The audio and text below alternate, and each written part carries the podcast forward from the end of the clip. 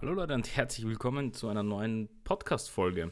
Heute sprechen wir mal darüber, wie kann man denn Trust aufbauen, damit einem die Kunden auch glauben oder damit die Kunden sehen, ähm, dass du im Endeffekt eine Agentur bist, die auch sich um ihre Anliegen kümmern kann. Ja, das ist nämlich oftmals ein Thema. Viele, die beginnen, vor allem gerade in unserer Beratung auch, KR-Beratung, die ich mit meinem Partner Pascal Riese führe, ähm, haben viele am Anfang Angst, irgendwie ohne Referenzen oder so dem Kunden zu zeigen, ähm, ja, dass sie es können. Und ich möchte euch da jetzt ein paar Ansätze geben, die wir in der äh, Vergangenheit gemacht haben, ähm, um den Trust des Kunden zu gewinnen und welche Möglichkeiten es da gibt. Also allererst einmal natürlich Referenzen. Ja, Referenzen ist das Klassische, was man, oder Case Studies, je nachdem, welche Agentur ihr habt. Ja, sei es, ähm, natürlich Referenzen sind cool, wenn ihr ähm, irgendwie Webdesign-Projekte habt und Case Studies zum Beispiel, wenn ihr Performance-Marketing betreibt oder für den Kunden Marketing betreibt, so dass ihr sagt, hey, wir haben den Kunden XY von 10% Return of Invest zu ich weiß nicht was bekommen oder wir haben die Conversion so und so weit erhöht. Ja. Ähm, das könnte man dann eher unter Case Studies verstehen bzw. platzieren als ähm, klassisch unter Referenzen. Ähm, das ist jetzt aber natürlich die erste Sache, die jedem einfällt, aber da sagt ja jeder, hey, aber ich beginne ja, ich habe ja keine Referenzen. Genau, was ich früher gemacht habe, ist ähm, Referenzprojekte ähm, kostenlos gemacht, beziehungsweise sogar sehr günstig gemacht. Ähm, das könnt ihr euch aussuchen. Ich würde empfehlen, einfach um das Commitment äh, des Kunden zu steigern, auf jeden Fall etwas zu nehmen. Mittlerweile, weil ich die Erfahrung hatte, wenn du eine kostenlose Referenz machst oder so, dann ähm, kann das auch nach hinten losgehen, weil man kennt, also ich weiß es mittlerweile, jemand, der nichts zahlt, ähm, der wertet auch gleichzeitig das Können ab, beziehungsweise wertet diese Dienstleistung auch gleichzeitig ab. Ja, ähm, das ist so ein psychologischer Effekt, deswegen würde ich das keinem mehr raten. Aber ähm, ein Workaround, was das betrifft, was ich dann nachher gemacht habe, ist so, schauen Sie, ich baue Ihnen das einmal auf. Wenn Ihnen das Ergebnis gefällt, zahlen Sie mir den Betrag XY dafür. Ja, weil so ist das einerseits, hey, er kann sich das anschauen, ähm, hat die Möglichkeit, ähm, dass du mal for free arbeitest und sieht dann die Effekte und ähm, zahlt dann wirklich erst, wenn das Produkt ähm, passend ist oder er sieht, dass, dass du es kannst. Ja, das ist auf jeden Fall eine Möglichkeit, die ich jedem empfehlen würde, weil somit macht man auch gleich Geld damit und andererseits kann man aber trotzdem in Vorkasse sozusagen gehen oder in Vorleistung gehen und dem Kunden davon überzeugen, dass man es auch wirklich kann. Ja, ganz wichtige Sache, ähm, eben den Trust aufzubauen. Was gibt es noch für Möglichkeiten? Die Möglichkeit natürlich, ähm, Trust aufzubauen, ist auch natürlich die Transparenz, sprich mit dem Kunden sowohl in einem ersten kostenlosen Beratungsgespräch, generell in Beratungsgesprächen, sehr transparent und offen ähm, mit dem Kunden zu kommunizieren, ja, ihm offen zu sagen, wo die Stärken liegen, ähm, was du von seiner Vorstellung hältst, wie das Projekt umgesetzt wird, beziehungsweise was du auch für ihn umsetzen möchtest. Und das ist auch ein gewisser Trust-Faktor, der damit einfließt, beziehungsweise ganz relevant ist für ähm, den Aufbau des Vertrauens. Das kann man jetzt, ähm, ja, wie gesagt, noch weiter treiben im Sinne von, ähm, ich habe zum Beispiel mir auch Trust geschaffen mit ähm, meiner Personal Brand zum Beispiel, sprich, ich habe ähm, hunderte von Videos auf YouTube ähm, zu den Themen Marketing und Webdesign, so dass man auch sieht und auch zum Thema Agentur, ähm, wo man einfach sieht, okay, ich, ich mache das schon lange und ich kann das auch, was ich, ähm, was ich anbiete, ja, und bin nicht nur ein dahergelaufener Vertreter, der jetzt irgendwas jemanden andrehen ähm, möchte, ja, so wie manche Kunden das im Empfinden haben teilweise.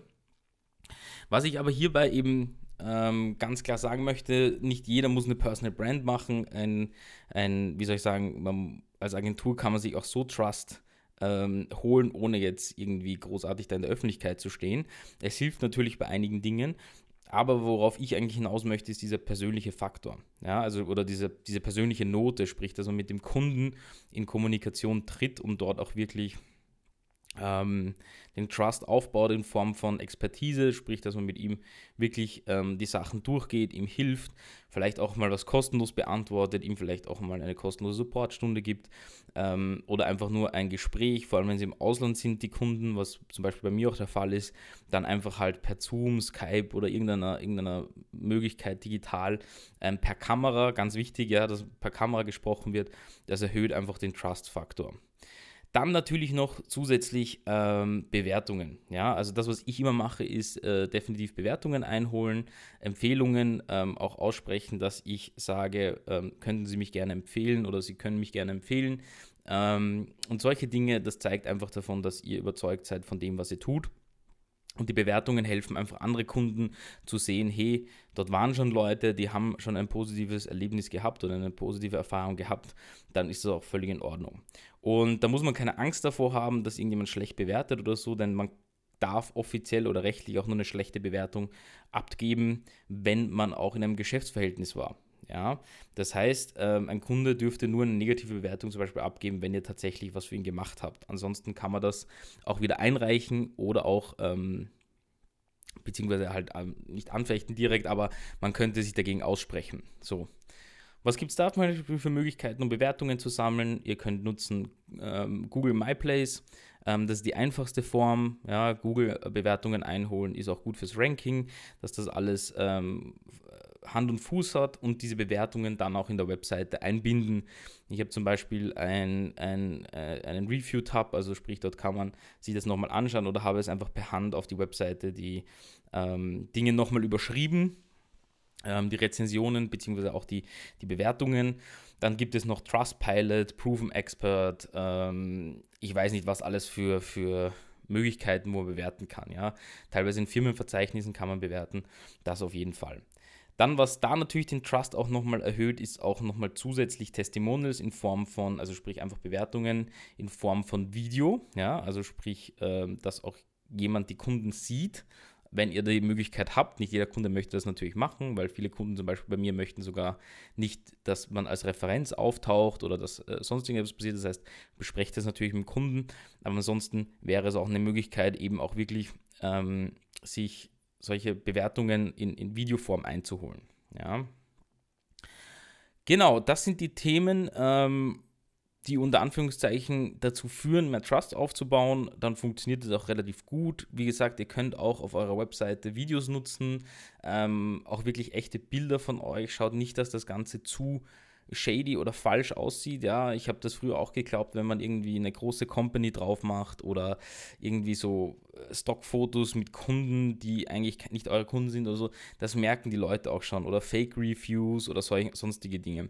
Ich würde euch echt empfehlen, davon Abstand zu nehmen. Schaut, dass das wirklich alles echt ist, ähm, weil es gibt sogar Kunden, die tatsächlich auch bei anderen Kunden anrufen und nachfragen, hatte ich auch schon.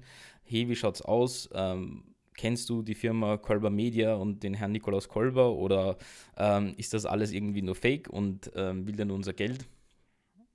Aber das äh, würde ich eben dann auch nochmal speziell ähm, ja, mir überlegen, wie das dann funktioniert, beziehungsweise was man da angibt.